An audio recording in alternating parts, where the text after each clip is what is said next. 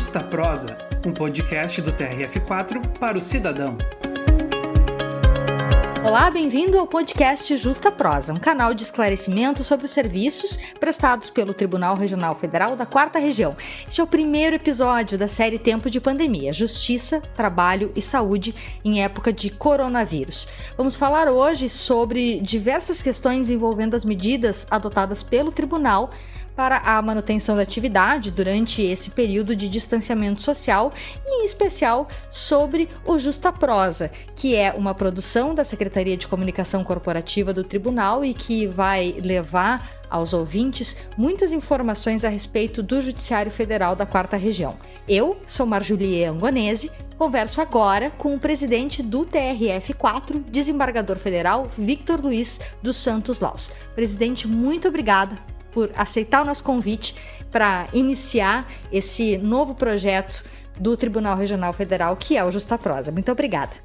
É, Marjolie, assim, eu que agradeço a oportunidade de estar conversando uh, por, esse, por esse meio virtual com vocês da Secretaria de Comunicação Corporativa, a quem quero parabenizar desde logo pela feliz concepção desse projeto denominado Justa Prosa há algum tempo, há algum tempo, o nosso tribunal se ressentia de uma forma de comunicação mais imediata, mais concisa, objetiva com o nosso público-alvo.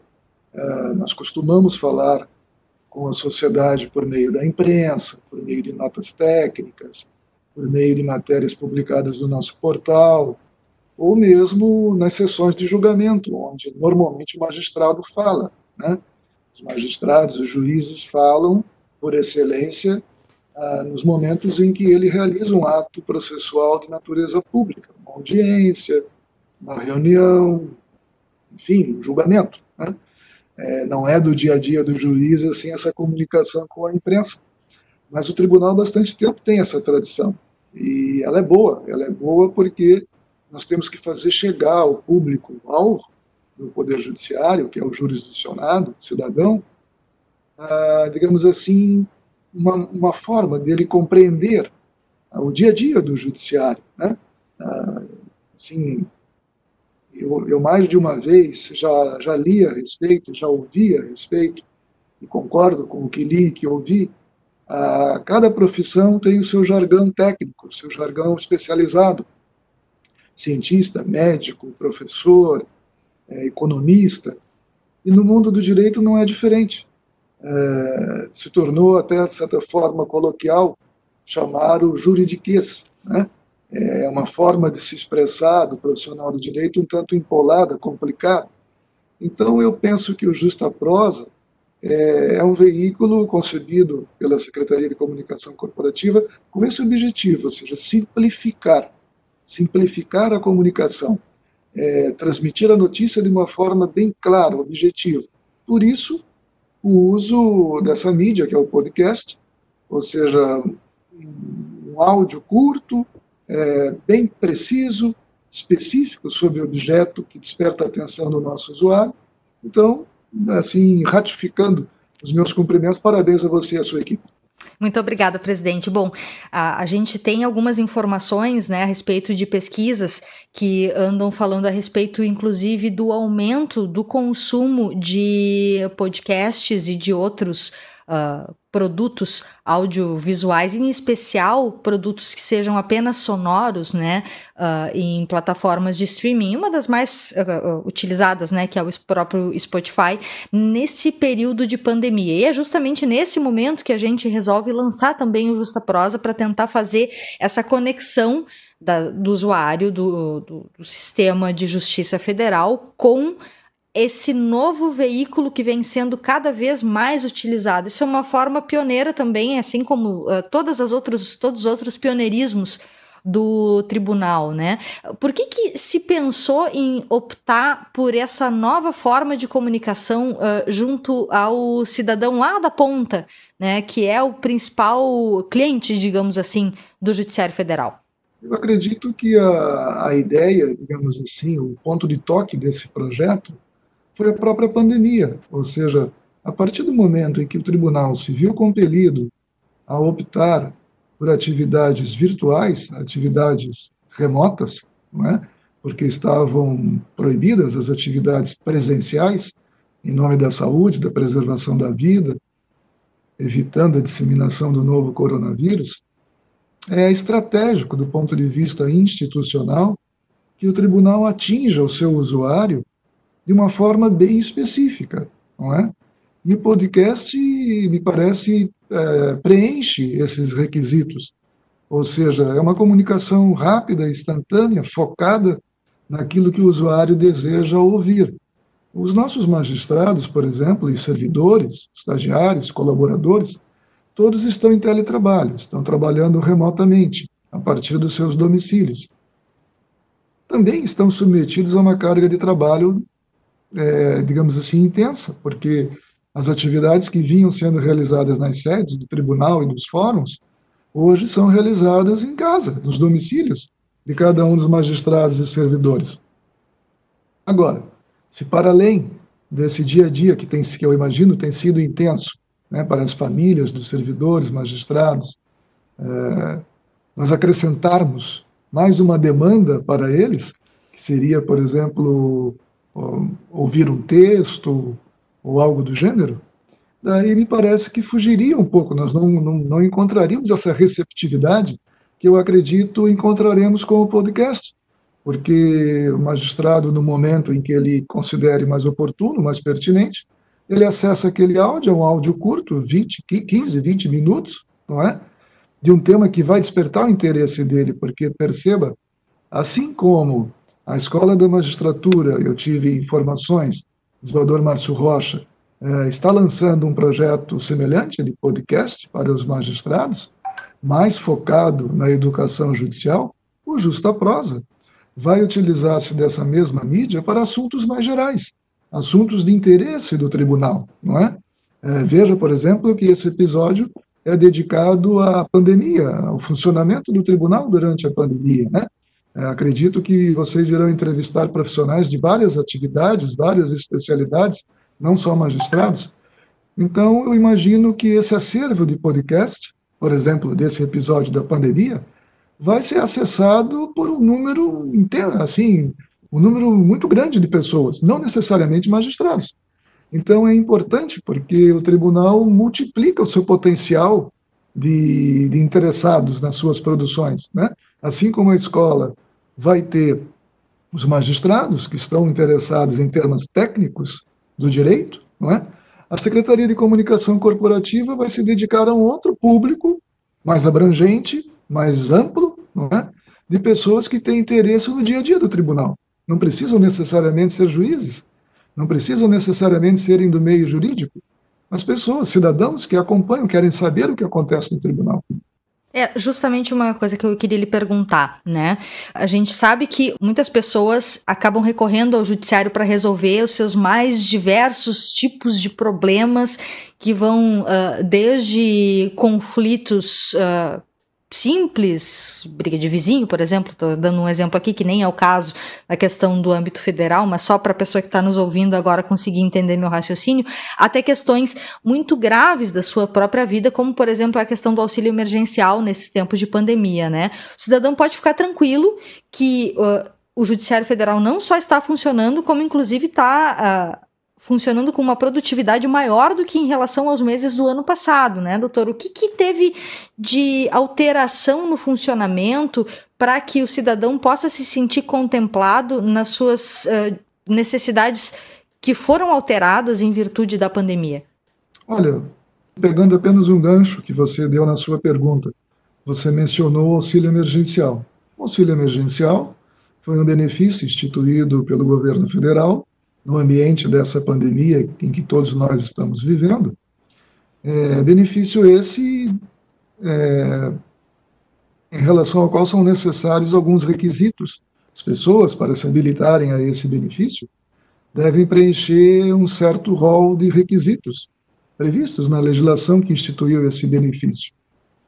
E esses benefícios, é, via de regra, podem vir a ser indeferidos, porque as pessoas não preenchem esses requisitos. Desse indeferimento gerará uma reação da pessoa, ou seja, A pessoa quer receber esse auxílio, faz o pedido, é indeferido, provavelmente essas pessoas se valerão da Defensoria Pública da União ou de outros órgãos públicos para entrarem em juízo reivindicando esse benefício. Fosse apenas isso, fosse apenas isso, é, a situação seria, digamos assim, trivial. Mas, no âmbito de pandemia, onde as pessoas precisam desse benefício até por uma questão de sobrevivência, é natural e é até esperado que haja uma grande demanda, por exemplo, desse benefício do auxílio emergencial. Segundo dados do Conselho Nacional de Justiça, Marjolie, esses benefícios já estão, no âmbito do Poder Judiciário, atingindo a marca de 60 milhões de processos, só para seu governo. Aqui na quarta região não é diferente. Ou seja, existem muitos processos que estavam tramitando nas varas federais. Esses processos iam ser examinados de acordo com as prioridades de cada unidade jurisdicional. Então, o que, que o tribunal fez? O tribunal mapeou, fez esse diagnóstico acerca da existência desses vários processos e, através de uma feliz ideia, tida pelos juízes, pelos profissionais que trabalham com essa questão, é, foi formado uma, digamos assim, foi formado um grupo de trabalho envolvendo corregedoria, a Coordenadoria dos Juizados Especiais Federais, Centro de Inteligência, o nosso sistema de conciliação, e se concebeu um processo de trabalho muito mais ágil, muito mais célere. Ou seja, por exemplo, o auxílio emergencial, aqui na quarta região, sairá das varas, sairá das varas, onde normalmente estariam sujeitos a uma prioridade da vara, e serão examinados nas, nas centrais de conciliação foi feito um, foi feito um procedimento com a Advocacia Geral da União, Defensoria Pública, por meio do qual isso será agilizado, será simplificado. Ou seja, ganha o cidadão, que espera ter direito ao benefício, e é bom para a Justiça Federal, porque dá agilidade na tramitação desses pedidos. Ou seja, são ideias que, digamos assim, brotam de uma situação desafiadora não é? E essa é uma qualidade por excelência do Poder Judiciário. O Poder Judiciário, ele sempre está preparado para enfrentar os desafios que chegam à, à sua deliberação. Os magistrados, por exemplo, quando fazem concurso, quando entram na carreira, quando começam a trabalhar, são profissionais que, em primeiro lugar, amam o que fazem. Segundo lugar, se desdobram em atenção, em estratégias, concebendo fluxos e processos de trabalho para agilizar o seu dia a dia. Essa crença, esse senso comum que existe, que a justiça é lenta, que a justiça é tardia, eu diria a você, é, é, infelizmente isso acontece, isso existe, né? mas faz parte de um folclore, é quase que uma lenda urbana. Na realidade, quem é do judiciário sabe que é o contrário. Ou seja, o servidor do Poder Judiciário, o magistrado, todos aqueles que lidam com o Poder Judiciário sabem que é completamente diferente. Que aqui nós ficamos diariamente pensando em alternativas para agilizar a resolução das demandas e não para paralisar, né? Então, nessa pandemia não foi diferente, ou seja, nós não podíamos realizar atividades presenciais, tínhamos que preservar a saúde das pessoas. O que nós fizemos? Fechamos os fóruns, fechamos o tribunal, atendimento presencial em último caso, em casos excepcionalíssimos, eu diria. O geral é por telefone, por e-mail ou por tecnologias que permitem esse nosso contato virtual, né?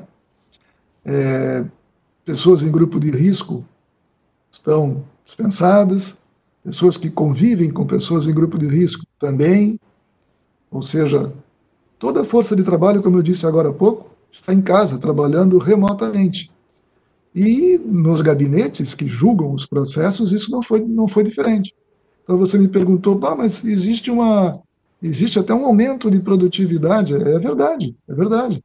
É, mas a que, a que se deve isso? Eu diria, em primeiro lugar, que o, o gerenciamento do, dos processos é uma questão que está circunscrita, que está afeta a cada gabinete. Né? A administração do tribunal, enquanto administração, compete prover os meios, fornecer as condições de trabalho. Mas o dia a dia do trabalho, como se faz o trabalho, isso é uma decisão de cada desembargador, de cada magistrado, em conjunto com a sua equipe de trabalho. Né?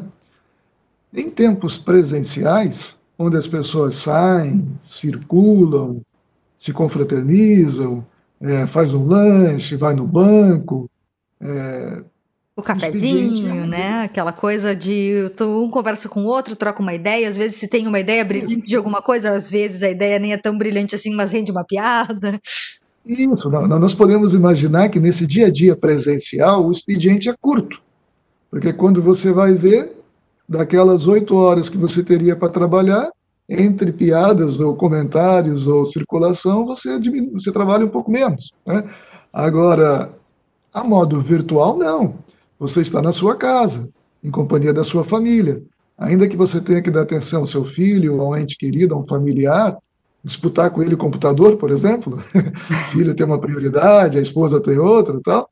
Mas, na realidade, você está ali absorvido, né, imerso naquele mundo do trabalho, digamos assim, né? Então é natural que a produtividade até aumente, né? Se você considerar isso, né? A gente ouve aquelas reportagens envolvendo as empresas do Vale do Silício, né? Google, aquela entidade MIT, quer dizer, as pessoas vão trabalhar de cabelo pintado, bicicleta, patins e ficam de perna para o ar. Não é à toa que isso se faz, né? É porque se imaginou, se concebeu que esses grandes profissionais que se dedicam, por exemplo, a pensar em, em fluxos, em tecnologias, têm uma outra maneira de ser e rendem muito mais assim, né? Se sentem muito mais estimulados a produzir num ambiente mais informal como esse. Né? O mundo do o mundo do direito, nós falamos agora há pouco, é diferente, né? Nós usamos paletó gravata, os nossos trajes são mais formais, o nosso linguajar é bem mais formal, né? Agora, quando nós estamos em casa, é diferente, nós estamos em companhia da nossa família, né? Enfim, é, é, eu acredito que essa seja uma variável importante a ser estudada em termos de produtividade, né? Porque as pessoas se sentem, eu diria assim, compromissadas, né? As pessoas se sentem mais responsáveis. Olha, não é porque eu estou em casa que eu não vou trabalhar. Não é Muito é pelo contrário, né? É, não é porque eu estou em casa que eu vou botar um pijama e vou ver a televisão. Não é isso. Eu tenho um compromisso, eu tenho metas com o meu trabalho. Eu estou em teletrabalho. Né? E é por isso que funciona, porque justamente é, o judiciário tem também a tradição de servidores, de magistrados, enfim, seu, da sua força de trabalho comprometida, né, uh, com uh, o seu, com a sua atividade fim, com o seu trabalho, com a prestação de serviços ao cidadão está lá na ponta. Qual que é a principal, o principal desafio? E aí é uma pergunta quase que pessoal, doutor, uh, para fazer essa aproximação uh, do magistrado, do desembargador, do juiz, com o cidadão, e às vezes esse cidadão uh, mais humilde mesmo, que uh, entrando com uma ação porque realmente precisa daqueles 600 reais, por exemplo, só para a gente dar um exemplo, né, uh, do, do auxílio emergencial ou algum outro tipo de situação nesse sentido. É, qual que é o, o maior desafio nesse momento de sensibilização e de transformação daqui, desse processo em uma pessoa? Né? Porque todo, todo processo tem uma pessoa por trás que precisa resolver seus problemas, né? Eu acredito que, digamos assim, por trás de tudo isso que você me perguntou, existe uma existe um princípio, um princípio que está assegurado na Constituição, que é o princípio do acesso à justiça. Ou seja, o judiciário tem que franquear meios e alternativas para garantir o acesso à justiça. Então, se nós considerarmos que nós não estamos trabalhando presencialmente, ou seja, que os prédios da justiça estão fechados, o acesso tem sido muito restrito, diria até apenas em ocasiões essenciais, pessoas que têm que entrar na justiça, né? Ah, no geral, estão fechados. O atendimento é todo virtual por telefone, como mencionei agora há pouco. é fundamental que o judiciário mantenha o acesso ao cidadão, que é o que você me perguntou. Então, hoje eu diria que a grande tensão que existe entre teletrabalho e acesso à justiça é uma tensão que há de ser mediada também pelas alternativas tecnológicas. Tanto é assim que há uma demanda correta, adequada, da Ordem dos Advogados, do Ministério Público, da Defensoria, para que haja uma forma de atendimento virtual também às pessoas, né? É, seja pela tecnologia que for, não é? E nós, no âmbito do tribunal, estamos nos adequando para isso. É, o que, que nós concebemos em termos de acesso ao cidadão? Os prédios estão fechados e os juízes estão em teletrabalho, os servidores também. Mas nem por isso, nem por isso, qualquer cidadão que tiver uma dúvida, que tiver uma necessidade de ter contato com alguém do Poder Judiciário, no caso, Tribunal Regional Federal da Quarta Região, ou todas as varas da Quarta Região, Paraná, Santa Catarina, Rio Grande do Sul, ficará na mão. Não. Basta que ele tenha uma internet, por exemplo, não é? Ou de alguma forma consiga acessar o site do tribunal, trf4.jus.br. Ali no site do tribunal tem um, um link chamado Carta de Serviços. Se o cidadão clicar ali, a, a expressão é comum, né? Se o cidadão clicar ali, vai haver um menu. Pensa num restaurante, um cardápio. Né? Vai haver um cardápio dos serviços que o tribunal oferece ao cidadão. Tudo o que ele quiser saber está ali. Com quem ele quer falar, para que número ele precisa ligar, qual e-mail que ele pode enviar, qual horário de atendimento, tudo está ali. Basta ele clicar naquele botão ali, abre na, na página dele do computador ou celular, se estiver usando o celular, o que nós chamamos de carta de serviços.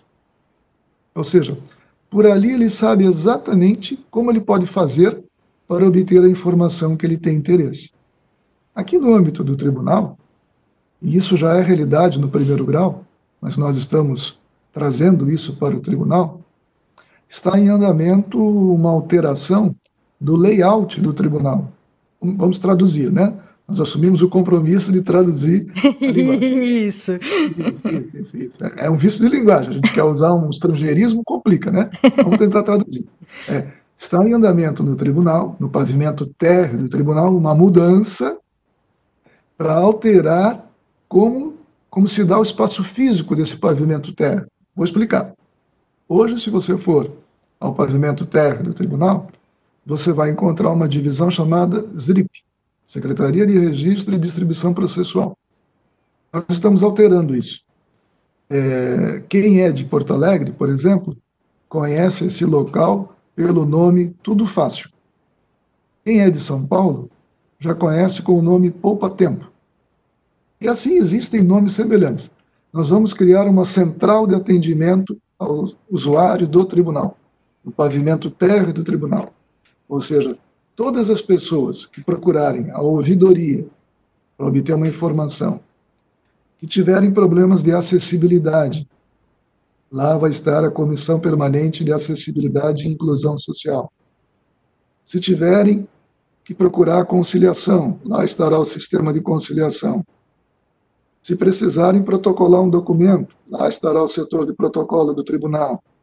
Se quiserem uma informação do seu processo, Lá estará a Secretaria de Distribuição Processual. Ou seja, essa é uma forma, do ponto de vista físico, de você evitar que as pessoas tenham que subir os pegar os elevadores e transitar por outros andares do tribunal à procura das suas informações. Nós vamos concentrar ali um balcão de atendimento onde o interessado, o usuário, vai ter tudo o que ele precisar. Né? Se ele desejar acessar outro andar do tribunal, ele poderá fazê-lo, naturalmente mas não precisará. Por quê? Porque nós sabemos que após a pandemia, e isso nós temos lido em vários artigos, haverá aquilo que as pessoas estão chamando do novo normal. Uhum. Não é verdade? Ou seja, ainda que, ainda que nós tenhamos, por exemplo, e graças a Deus que isso aconteça rapidamente. Ainda que nós tenhamos uma vacina para o coronavírus, o que se projeta para o ano que vem, não é? Ainda que essa vacina seja aplicada, ainda que essa vacina produza efeitos, que isso aconteça, se o tribunal tiver que voltar à sua atividade presencial, nós teremos que seguir aquilo que os especialistas chamam de regras de biossegurança. Uhum. Ou seja, nós teremos que manter a precaução, o distanciamento social, algumas atividades que lidam com atendimento terão que ter equipamentos de proteção individual. Ou seja, o tribunal trabalha com a ideia, resumindo, né, o, trabalho, o tribunal trabalha com a ideia de reduzir o fluxo de pessoas. Nós vamos reduzir, à medida do possível, a necessidade de terceiros tenham que transitar por dentro das instalações do tribunal. Daí a ideia dessa central de atendimento no pavimento térreo. Você tem um problema, você vem ao prédio TRF, ali no térreo você já se resolve. Ali você obtém todas as informações. Né? Então, isso é uma ideia que nós estamos colocando em prática para agilizar o atendimento ao cidadão. E do ponto de vista dos advogados, defensoria, Ministério Público, é, nós realizamos uma licitação no âmbito da seção judiciária do Paraná, em que venceu essa licitação a empresa chamada Zoom, Zoom, C-O-O-M. Né? É, nós teremos, mais para adiante, a possibilidade de substituir essa plataforma que nós estamos utilizando, Majuli, que é a Cisco Webex. Essa plataforma foi colocada à disposição do tribunal pelo Conselho Nacional de Justiça. Mas essa sessão gratuita expira em setembro. A partir de setembro, nós teremos que ter outra alternativa para realizar os nossos trabalhos virtuais. Daí essa licitação que foi feita, venceu essa empresa, então a partir de setembro nós já estaremos utilizando essa outra plataforma. Então, o que nós estamos fazendo nesse momento? Estamos realizando um treinamento com todas as equipes que precisarão usar essa plataforma, de modo que a partir de setembro, quando expirar essa licença do CNJ, nós tenhamos condições de não interromper o atendimento. Né? As pessoas poderão falar com os gabinetes através de uma central de agendamentos e isso vai facilitar, digamos, o advogado que esteja distante aqui da sede do tribunal e quer obter uma informação, ele vai poder mandar um e-mail, ele vai poder telefonar e vai até poder, através dessa tecnologia que nós estamos utilizando, falar com essa central de atendimento. Ou seja, o tribunal tem que se reinventar, as pessoas têm que se reinventar. Né? Porque o que virá pós-pandemia ainda é uma incógnita. Né? Mas tudo leva a crer que enquanto essa vacina não estiver é, plenamente aplicada nas pessoas e as pessoas estejam imunizadas, nós teremos que manter, sim, essas exigências de precaução. Né? Com certeza. Uma última perguntinha, doutor. É, o senhor estava falando da plataforma Zoom, né? A gente, uh, até o ano passado, digamos assim, até antes da gente ter esse problema da pandemia, era muito raro se ouvir falar em pessoas que têm um relacionamento próximo fazerem uma chamada de vídeo entre si para resolver um problema de trabalho, por exemplo, ou para resolver um problema pessoal, de qualquer maneira, não serem algumas agências de publicidade, por exemplo, que até tem aquela coisa do, ah, vamos fazer uma call, né, uma videoconferência, uh, ou uh, para, ah, faz um Skype quando a pessoa mora em outro continente ou em outra cidade, existiam alguns nomes específicos para isso, né?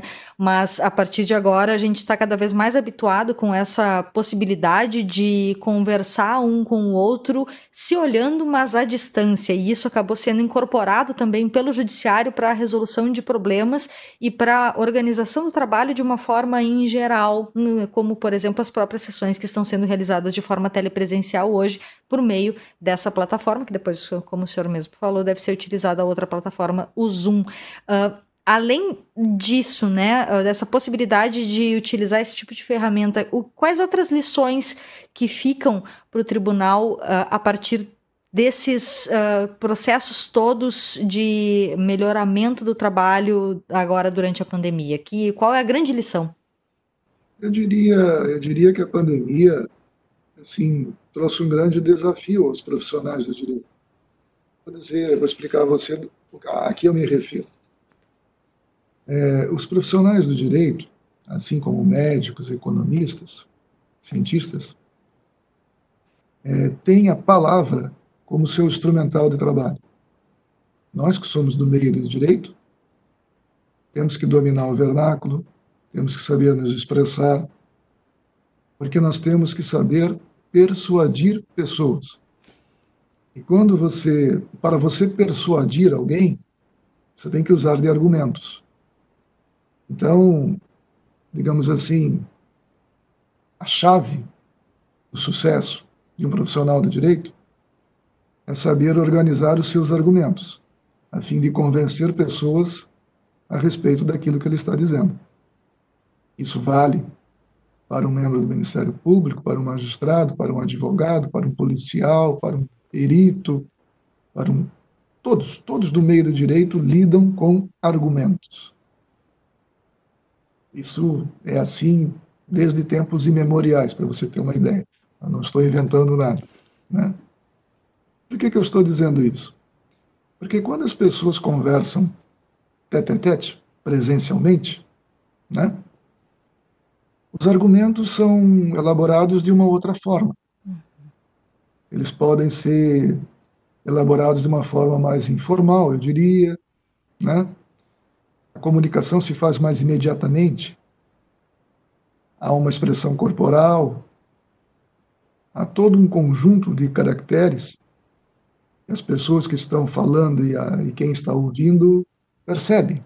Né? Nós somos muito táteis, nós observamos o jeito das pessoas com quem nós estamos conversando. E a expressão corporal fala às vezes mais do que a própria palavra.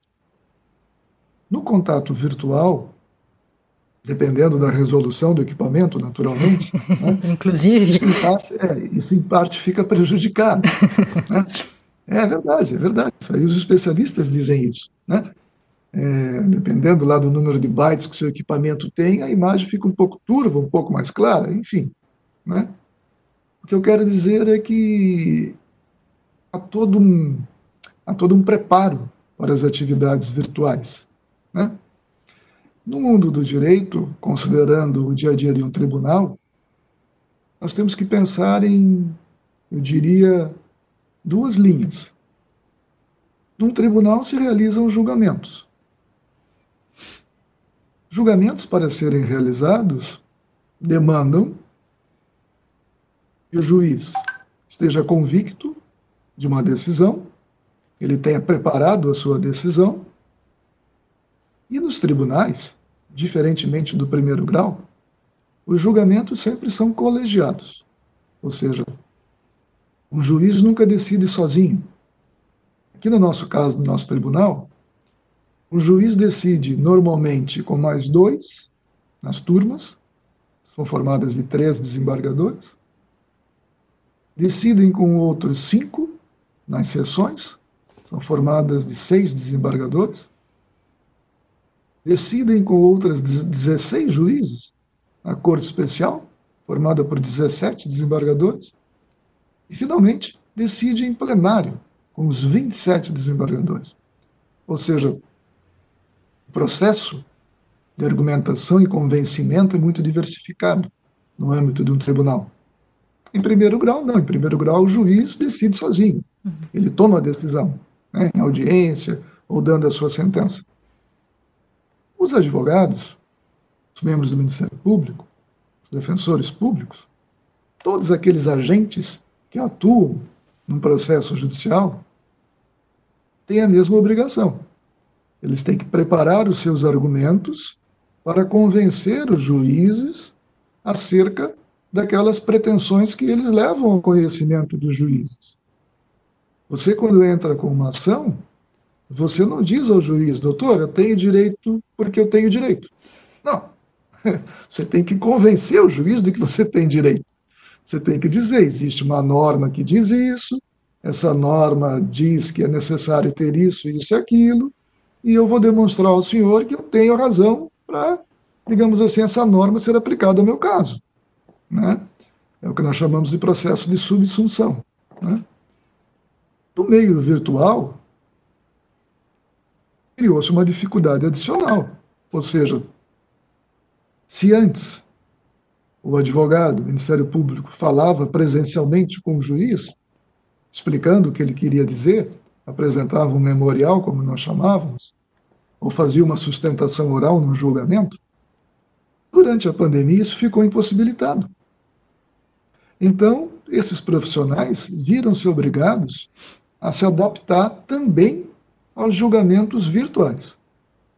Sejam juízes, sejam as partes, os advogados, os procuradores, o Ministério Público. Aqui no âmbito do tribunal, nós já tínhamos essa experiência desde 2019, mesmo antes da pandemia. Ou seja, ao lado das sessões presenciais, havia o que nós chamávamos de sessões virtuais. Mas com a pandemia, aquilo que era exceção tornou-se regra, passou a ser 100%. Né? Nós não estamos realizando sessões presenciais, e sim virtuais. Ora, se aquilo que era exceção virou regra, o tribunal tinha que novamente se adaptar, porque a intensidade dessas sessões seria maior. Então, nós reformulamos os normativos de forma a facilitar para os advogados, os membros do Ministério Público, defensores, a realização desses julgamentos virtuais. Colocamos à disposição deles várias alternativas para trazer os memoriais, fazer as sustentações. Isso tudo foi feito. São as nossas resoluções 16 e 47 do tribunal. Mas não era, digamos assim, é, faltava algo mais, né? Porque nós temos casos aqui no tribunal que são, digamos assim, casos menos complexos e casos mais complexos. Então era necessário era necessário que, para esses casos mais complexos, fosse colocada à disposição dos advogados do Ministério Público defensores uma outra alternativa. Então, o que, que nós fizemos? Através dessa plataforma que nós estamos utilizando para esse nosso contato, nós concebemos as chamadas sessões telepresenciais. Ou seja, é uma sessão como se fosse presencial, só que realizada eletronicamente, assim, pela pelo computador. Né? Isso facilitou também o julgamento desses casos complexos. Então, hoje, respondendo à sua pergunta, no dia a dia, no nosso tribunal, casos mais simples estão sendo reservados às sessões virtuais. Casos mais difíceis, mais complexos, a pedido dos advogados e Ministério Público, estão sendo levados às chamadas sessões telepresenciais. Em presidente, muito obrigada pela sua participação aqui no Justa Prosa, primeiro episódio da nossa primeira temporada, falando sobre todos esses desafios que ainda estão sendo encarados pelo Tribunal Regional Federal da Quarta Região. Eu gostaria que o senhor deixasse um recado para os nossos ouvintes e a expectativa também do senhor a respeito desse próximo processo, desses próximos meses, até que a gente chegue a esse outro novo normal que não sabemos exatamente qual é. O recado, o recado que eu deixaria aos nossos ouvintes é que, por favor, acompanhem os próximos episódios do Justa Prosa. Eles serão concebidos é, sob essa perspectiva de levar a você, é, usuário da Justiça Federal, e interessado no dia a dia do Tribunal Regional Federal temas interessantes que lhe despertem atenção, sempre sob perspectiva jornalística. Né? Nós reservaremos aquelas discussões de ordem técnica aos podcasts da Escola da Magistratura. E aqui, a Secretaria de Comunicação Corporativa, você terá, digamos assim, podcasts mais, mais gerais do interesse de um maior número de pessoas abordados de uma forma mais informal, é, com o linguajar e o dia a dia do jornalista. É, o que nós o que nós esperamos, o que nós esperamos daqui para frente, é que sinceramente haja a redução dos indicadores epidemiológicos, ou seja, que a disseminação do novo coronavírus é, diminua sobremaneira, que nós tenhamos a redução do número de ocupação dos leitos dos nossos hospitais, que nós tenhamos a redução do número de óbitos, e aqui vai uma palavra a você que perdeu um ente querido durante essa pandemia, toda a solidariedade do Tribunal Regional Federal da Quarta Região, Nós sabemos que muitas famílias estão chorando a perda de entes queridos nesse período. Foi uma fatalidade, infelizmente, é, isso provoca uma dor intensa em todos nós, um estado de comoção, mas nós, do ponto de vista da administração do tribunal, estamos acompanhando todos os indicadores sanitários. Assim que esses indicadores reduzirem-se, melhorarem, e todo esse risco de contágio cessar, estiver administrado, bem administrado, ou seja, em que haja uma segurança a toda a nossa força de trabalho, nós retomaremos os trabalhos presenciais. Obviamente, com todos os cuidados que isso requer, não é? Fazendo as adaptações necessárias a esse novo normal que você mencionou, né? ou seja, o tribunal vem agindo e seguirá agindo sobre a ótica da precaução, ou seja, saúde em primeiro lugar, vida em primeiro lugar. Né? O funcionamento do Poder Judiciário é importante, mas ele não pode, digamos assim, ignorar o risco que existe, um risco silencioso, de que esse vírus esteja a contaminar as pessoas. É, quando nós tivermos segurança de que isso estiver controlado, bem administrado, nós poderemos, enfim, é, retomar os trabalhos presenciais e daí ter aquela interação mais frequente que você mencionou agora há pouco. Então, sucesso à Secretaria de Comunicação Corporativa. Muito obrigada. A você, a você que nos ouve. Acompanhe os próximos episódios do Justa Prosa, porque você ganhará com isso. Muito obrigado. Bem, eu conversei com o presidente do TRF4, desembargador federal Victor Luiz dos Santos Laus, que falou sobre todos esses processos que estamos vivenciando na Justiça Federal para garantir o trabalho e garantir a prestação de serviços aos cidadãos durante o período de distanciamento social. Esse foi o primeiro episódio da série Tempo de Pandemia do podcast Justa Prosa. Você que está nos ouvindo, participe dando suas sugestões de abordagem pelo e-mail secom trf4.jus.br ou por mensagem direta nas nossas redes sociais. Muito obrigada pela audiência e até o próximo episódio.